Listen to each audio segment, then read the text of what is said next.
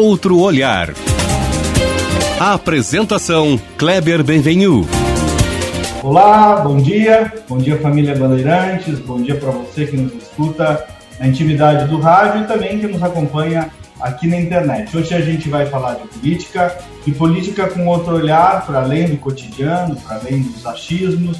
Política com o olhar de quem a estuda, de quem a entende, de quem, de quem procura detectar o pano de fundo. Política como uma homenagem a ela também, falando com seriedade, com apreço. Em 30 minutos nós vamos falar um pouco então sobre o cenário da próxima eleição, enxergar os movimentos, as influências que vêm de Brasília, se podem vir ou não nas eleições, a intervenção na vida das cidades, também analisar um pouco o ambiente do país, como não. Eu sou o jornalista Kleber Benvenu e converso com o Paulo Moura, que é cientista social e mestre em ciência política pela Universidade Federal do Rio Grande do Sul. O Paulo também é doutor em comunicação social pela PUC, agora sediado em São Paulo, consultor em comunicação e marketing político e digital de campanhas eleitorais e analista político, é articulador e fala sobre política também em seus canais, quase que diariamente, canais estes que eu recomendo que os nossos ouvintes acompanhem. Paulo, bom dia, obrigado pela tua presença, tudo bem contigo? Bom dia, Kleber, tudo bem comigo? Agradeço a oportunidade aí de falar para o Rio Grande do Sul, saí daí já fazem três anos, né? Segunda vez que eu venho morar em São Paulo.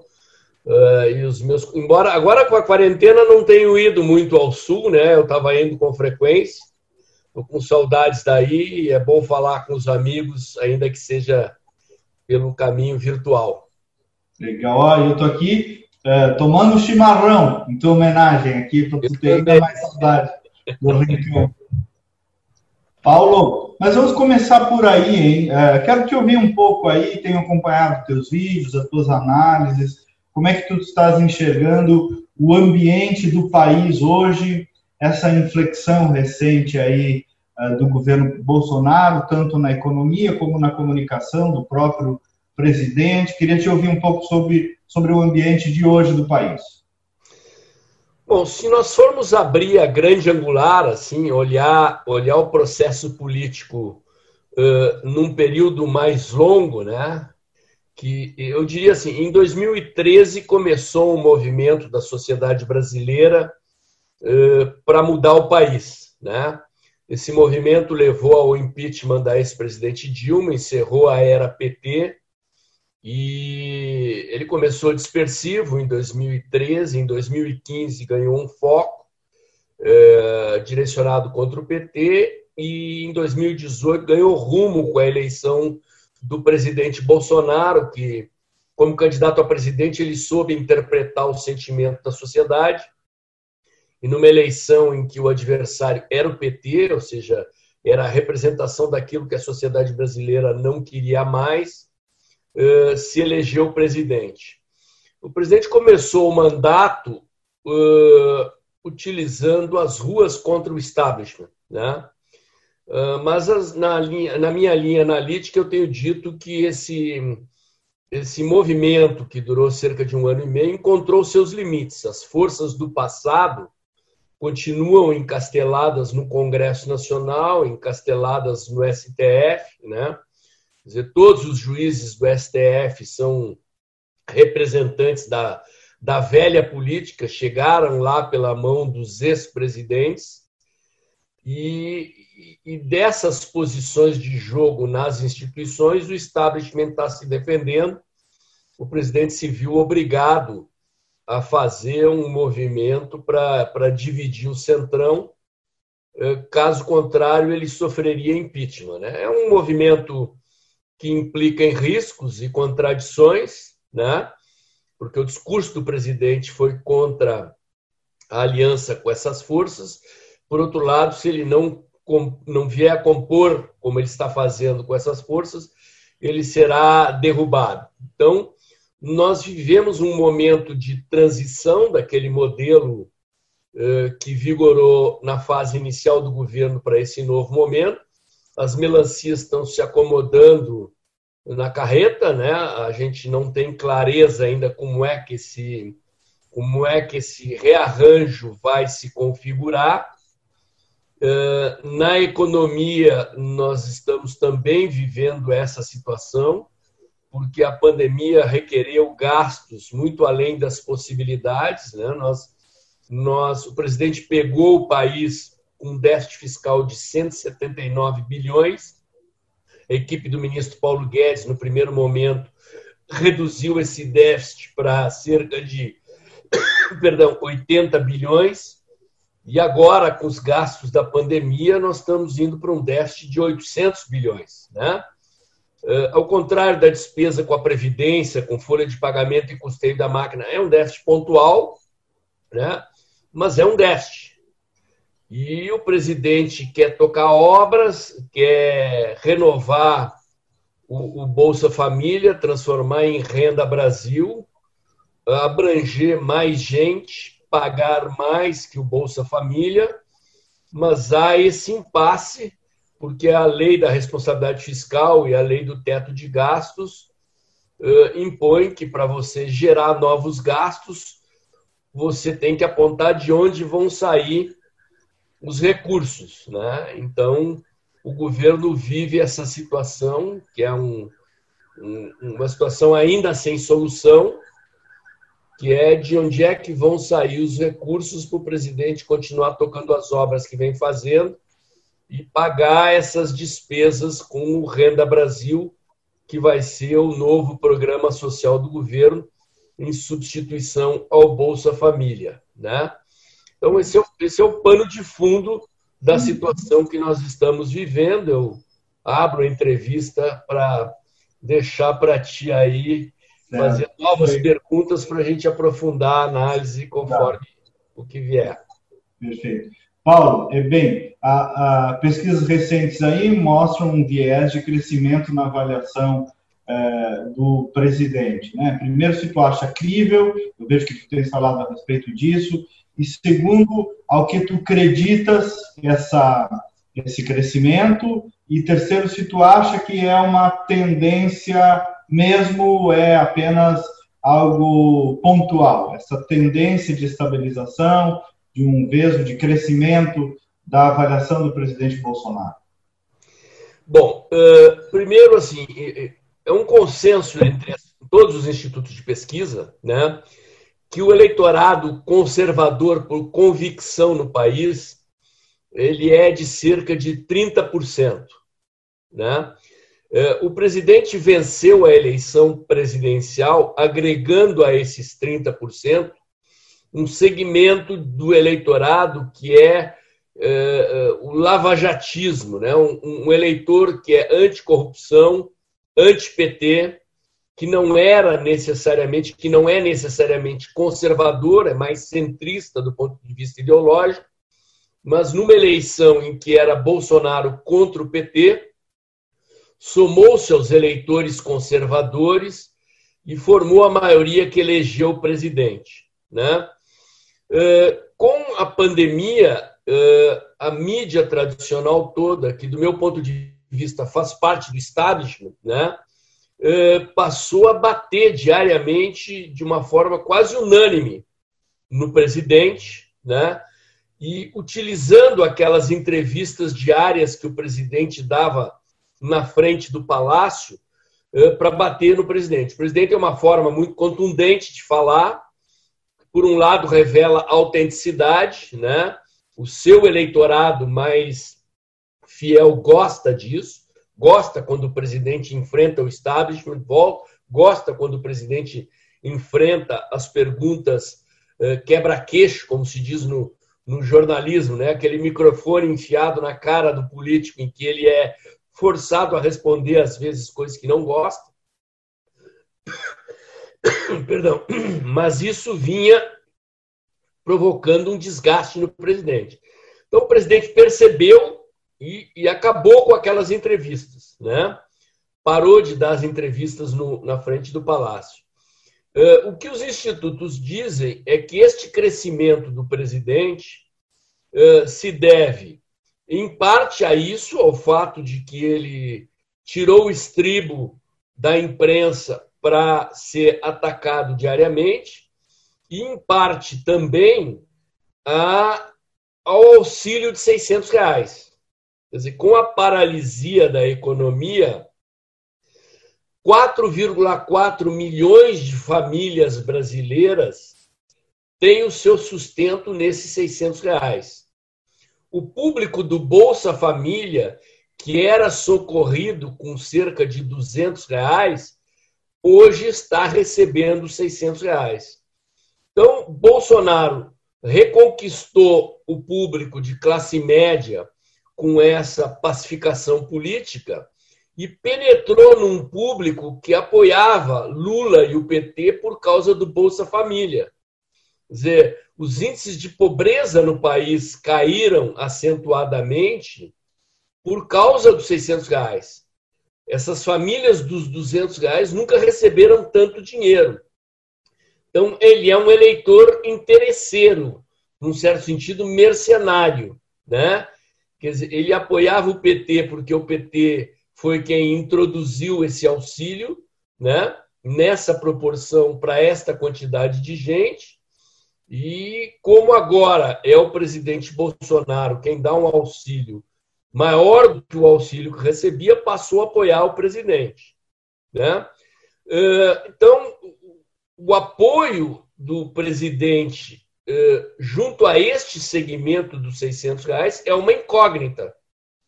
Porque, tecnicamente, o que, que se diz? Né? que não tem como, do ponto de vista fiscal, o governo sustentar um, um auxílio desse valor. É impagável, é insustentável do ponto de vista fiscal.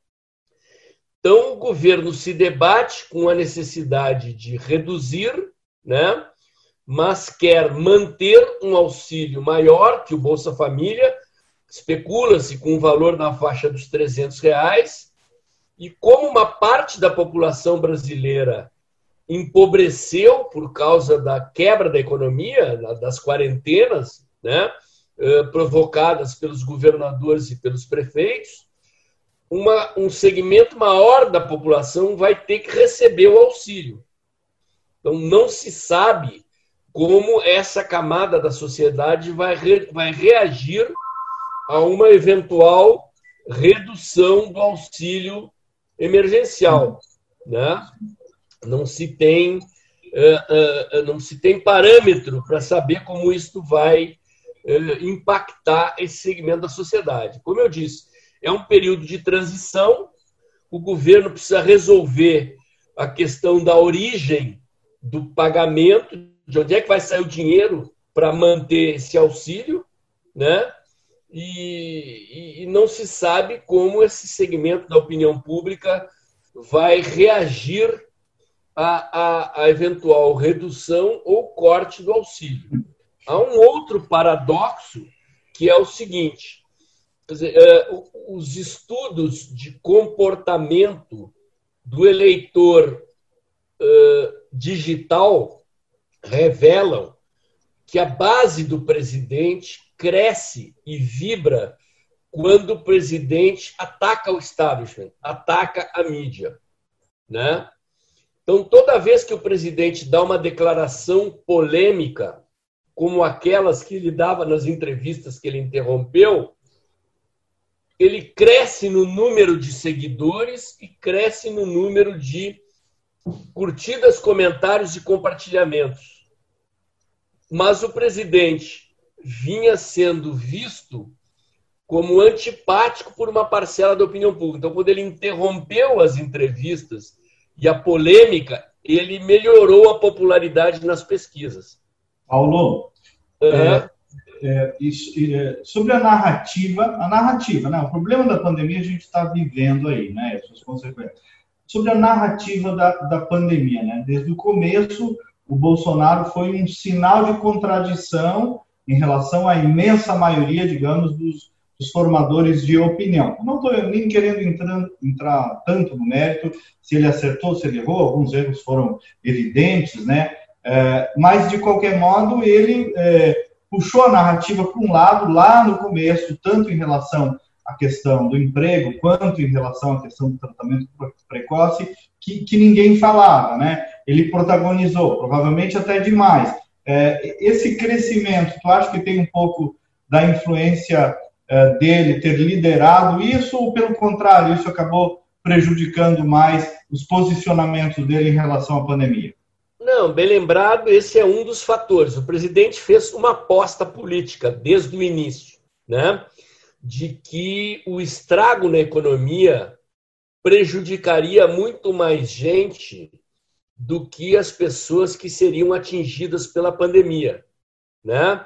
Então, quer dizer, o, eleitorado, nós estamos com a população chegou agora pelo IBGE a 217 milhões de habitantes, né? A pandemia contaminou, o vírus contaminou, contabilizado, né? 3 milhões e poucas mil pessoas. Talvez mais, 3 milhões foram atingidos, foram captadas pelo, pelo sistema de saúde. Mas vamos imaginar que o dobro tenha sido contaminado. Né? Então, nós temos uma população de 217 milhões, em que eh, vamos, por hipótese, raciocinar que 6 ou 7 milhões tenham sido atingidas. E o número de mortes está na faixa dos 115, 120 mil pessoas. A crise econômica uh, está levando o desemprego de volta para a marca dos 14 milhões, que era o número de desempregados da época da Dilma, da recessão da Dilma. Então, o presidente apostou que isso aconteceria. E na memória da opinião pública, quem alertou que isso aconteceria foi o presidente. E o STF proibiu o presidente de tomar medidas de flexibilização das quarentenas. Na prática, o STF deixou na mão dos governadores e dos prefeitos o abre e fecha da economia. Portanto, quem fechou a economia foram os prefeitos e governadores. E na guerra da comunicação, isso ficou muito claro para a opinião pública. Então, certamente, do meu ponto de vista, o presidente está se beneficiando da aposta que fez. Né? Dizer, a pandemia está arrefecendo, ela ainda está forte, mas as pessoas estão de saco cheio. Eu mesmo posso dizer, eu estou assistindo televisão, quando o noticiário fala de pandemia, eu desligo ou tiro o som. Né? Eu estava comentando contigo aqui fora do ar, é, é, é insuportável ficar trancado dentro de casa. E olha que eu trabalho em casa, sou uma pessoa acostumada ao home office já há muito tempo. Mesmo quando eu atuava aí no Rio Grande do Sul como professor universitário, parte do meu expediente de trabalho era em casa, preparando aulas ou preparando meus documentos de análise política de consultoria em casa. Então, a pandemia, deste ponto de vista, me afetou pouco, mas assim, eu boto máscara, álcool gel, tomo meus cuidados e eu estou saindo para restaurante aqui em São Paulo, fim de semana. Né? Eu, eu, eu quero ir para o boteco, eu quero ver pessoas. É, uma, é, uma, né? é insuportável isso. Então, e isso eu acho, tenho a, a impressão que é um sentimento generalizado. Saturou. As empresas de mídia, até os noticiários, acho que não estão percebendo isso. Né? Então, é, eu acho que sim, o presidente se beneficiou da aposta que fez, e isso também é uma das razões pelas quais a popularidade dele está crescendo. Paulo, eu queria falar contigo um pouco, aproveitando a tua presença agora, nesse, nessa, uh, nesse terço final do nosso programa aí sobre as eleições municipais, né? O que, que tu achas que mudou, o que, que não mudou para essa eleição? Qual a influência da pauta federal na eleição? É uma coisa que não costuma acontecer muito em eleição municipal, tu tens experiência, né? As pessoas querem saber do seu dia a dia, do problema da sua cidade. Talvez nessa não seja tanto assim. Uh, e o que, que, mudou em termos de marketing político, de comunicação, de posicionamento uh, das candidaturas? Bom, uh, primeiro fator, já que você perguntou sobre marketing político, quer dizer, o digital presidirá a eleição. Né? é uma eleição na qual a pandemia vai provocar vai continuar provocando restrições à mobilidade. Então, eventos públicos, grandes eventos implicando em reuniões de multidões, dificilmente acontecerão, e se acontecerem, serão sobre fortes restrições.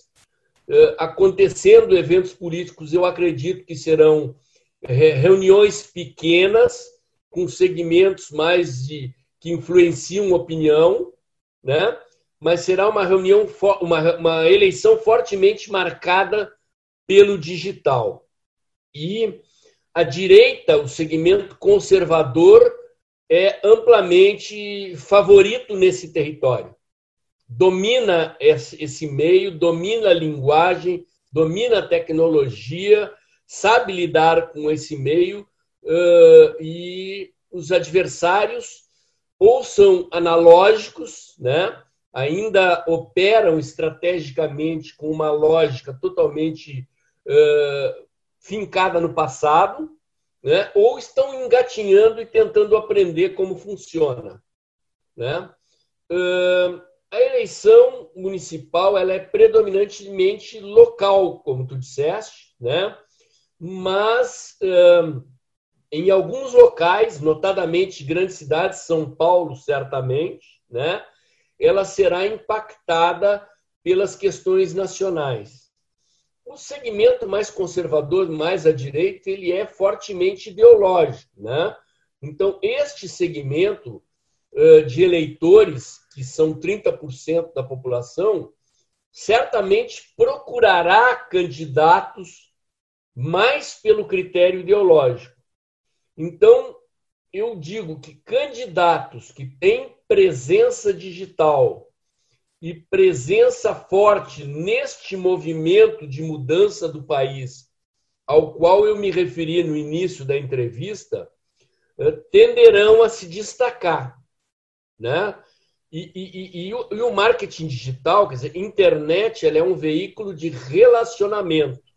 Então, os políticos que acham que vão cair de paraquedas na internet na última hora e pendurar cards lá ou fazer vídeos, sem que eles tenham uma relação pretérita com os eleitores, vão se dar mal. E conteúdo, né, Paulo? Conteúdo, é, né? Conteúdo. Eu vou perguntar por que, que eu não engajo, né? Minhas coisas. Porque tu não é interessante, né? As pessoas não Exatamente. são interessantes.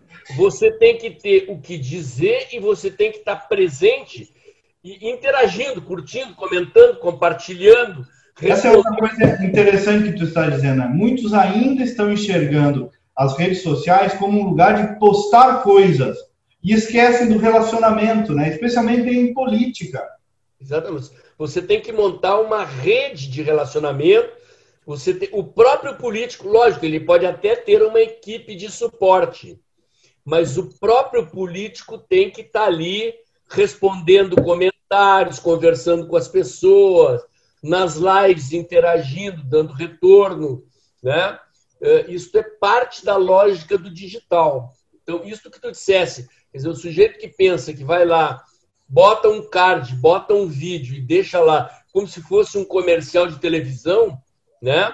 É, ele não entendeu como é que a coisa funciona. É. E não adianta entrar agora, já é tarde. Claro, quanto antes entrar é melhor, né? Mas é preciso ter vida digital, é preciso ter eu costumo sempre digital para. Pra... Eu costumo sempre, Paulo, usar uh, o exemplo da do, boa parte dos políticos que no dia do aniversário da gente, né, no nosso dia de aniversário, mandam um card, né? Com uma foto dele. Não, mas o aniversário é meu, só um pouquinho. Ele manda parabéns, Rolando. É, o eleitor tem faro para isso, né? Ele decifra que aquilo lá vai para todo mundo igual, o cara nem sabe que é meu aniversário, e às vezes meia frase, né? Dizendo, Tchê, que saudade de ti, a última vez que te vi foi na, no bolicho do seu João, seria muito mais tocante, personalizado do que uma coisa uh, de prateleira de mercado, né?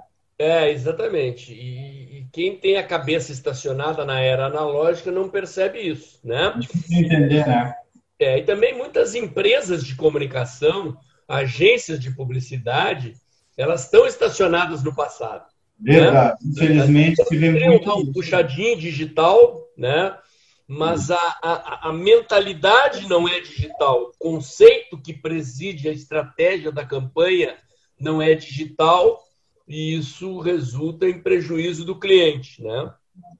Paulo, nós estamos nos aproximando do final. Eu que aqui tô, agora vi que tu pegou no mate aí também, ó. Queria te ouvir um pouquinho agora de um gaúcho desde São Paulo, olhando para o Rio Grande, olhando para Porto Alegre. Como é que tu está vendo o nosso estado? Qual é a tua impressão aí? O que, que tu aprendeu com essa nova ida para São Paulo? O que, que tu tem para dizer para esse Rio Grande de Deus e de todos nós aí que também é teu? Olha, eu a minha sensação é, é aliás, é uma das razões pelas quais eu vim para São Paulo, né? É que o Rio Grande do Sul está andando de ré já faz muito tempo, né? O estado está quebrado, né? O país está em dificuldades, mas o Rio Grande do Sul está quebrado e aparentemente pisa no acelerador da marcha ré, né? O estado do Rio Grande do Sul precisa de uma renovação política muito grande de gente com a mentalidade em outros paradigmas, né? Quer dizer, a resposta que os políticos gaúchos têm dado, eu tenho acompanhado aí o governo do estado, a prefeitura de Porto Alegre, é aumentar impostos, é tirar mais dinheiro de quem produz riqueza para enxugar gelo, para botar para dentro do governo que é um ralo de dinheiro, né? E e essa é a mentalidade que tem presidido a política gaúcha em, em, vários partidos, em vários políticos, né? Uh, mudam as caras, mas não mudam as cabeças, né? E, e é muito triste de ver isso, porque uh, o, o, gaúcho é, é, muito orgulhoso, né? Uh, se acha muito mais do que é, mas foi-se o tempo em que a nossa educação era destaque, em que o Rio Grande do Sul tinha importância na política brasileira, na economia brasileira. Nós fomos ultrapassados pelo Paraná, estamos ultrapassados, estamos sendo ultrapassados rapidamente por Santa Catarina, que é nosso vizinho, é um estado em que a mentalidade é muito mais capitalista, muito mais empreendedora, muito mais aberta, né? E esses dias eu vi um, uma, um levantamento aqui eh, sobre os estados em que o índice de eh, pessoas que recebem o auxílio de 600 reais é maior do que o de pessoas empregadas. As duas únicas unidades da federação em que as pessoas que têm emprego são em maior número do que as recebem os 600 reais é Santa Catarina e o Distrito Federal, por razões opostas o Distrito Federal por causa da quantidade de funcionários públicos. E Santa Catarina, porque é o Estado empreendedor. Todos os, outros, todos os outros estados da federação têm mais gente recebendo 600 reais do que gente empregada. Né? E o Rio Grande do Sul é campeão dessas coisas. Né? Paulo, eu preciso encerrar é, te agradecendo. O Ibsen Pinheiro tinha uma frase, é, tive o privilégio de ficar amigo dele nos últimos anos da sua vida só se corrige problemas de política com mais política, problemas de comunicação com mais comunicação, não com menos, né? Então, a tua presença aqui hoje também é uma homenagem a isso, né? A discussão política, trazer política para o nosso cotidiano, tu que lideraste aí, também estivesse junto dos movimentos desde 2013. Obrigado, Paulo. Sucesso aí na tua caminhada, viu? Agradeço a oportunidade, estou à disposição aí sempre que quiser falar aí para o eleitorado do Rio Grande do Sul, para o teu público, estou à disposição. Bacana. O nosso programa tem a produção da Critério, o resultado de opinião pública, a direção do jornalista Lucas Dalfrancis, com apoio da jornalista Eliane Ensen e de João Vargas. Nós voltamos na próxima semana. Bom dia e até lá.